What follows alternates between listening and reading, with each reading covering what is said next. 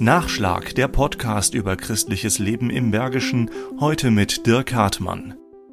Zur Osterbotschaft gehört auch das Kreuz und darum wollen wir gerade die Menschen, die jetzt Kreuz- und Leiderfahrungen machen, auch besonders unterstützen und ja, auch ein Stück dieser Hoffnung durch unsere Osterbotschaft auch weitertragen. Der Kreisdichand des Oberbergischen Kreises Christoph Bersch hatte sich so sehr auf ein erstes Osterfest ohne großartige Corona-Beschränkungen gefreut.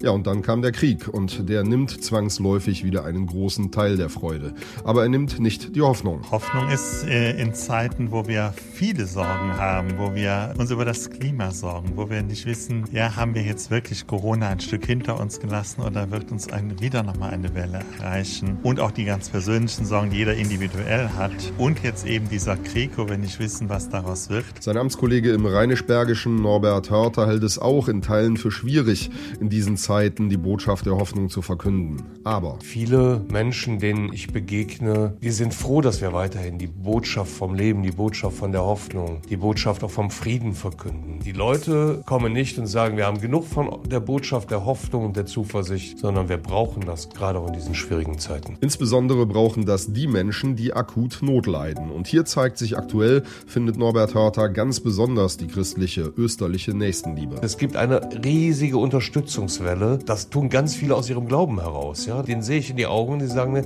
das tue ich, weil ich Christin bin. Das ist, glaube ich, das, was wir an Ostern verkünden. Die Botschaft des Lebens Lebens und die gilt dann ganz konkret, wo auch hier Hunderte von Flüchtlingen im Rheinisch-Bergischen Kreis angekommen sind, denen zu helfen. Es gehört, so Christoph Bersch, zum Christsein dazu, sich den täglichen Herausforderungen und auch den großen Krisen zu stellen. Immer mit der österlichen Perspektive. Wir bringen immer unsere Welt vor Gott, eben wie sie ist und nicht wie wir sie uns erträumen. Ja, wir hoffen auf eine bessere Welt, aber noch, sagen wir mal, stehen wir eben mit einem Bein in der Dunkelheit und in dem anderen Bein im Licht und gerade die Osternachtliturgie, die ja in der Dunkelheit beginnt und dann ins Licht führt, ist ja dafür auch ein ausdrucksstarkes Bild. Und in diesem Sinne betont Norbert Hörter, da ist sehr wohl auch die Osterfreude angebracht. Ich freue mich wirklich, ich freue mich wirklich, dass wir feiern, dass der Tod besiegt ist durch die Auferstehung Jesu Christi. Ja, und wir dürfen uns an Ostern freuen, ohne das andere zu verdrängen. Nachschlag Christliches Leben im Bergischen ist ein Podcast des katholischen Bildungswerkes im Rheinisch-Bergischen Kreis. Mehr Informationen unter www.bildungswerk-gladbach.de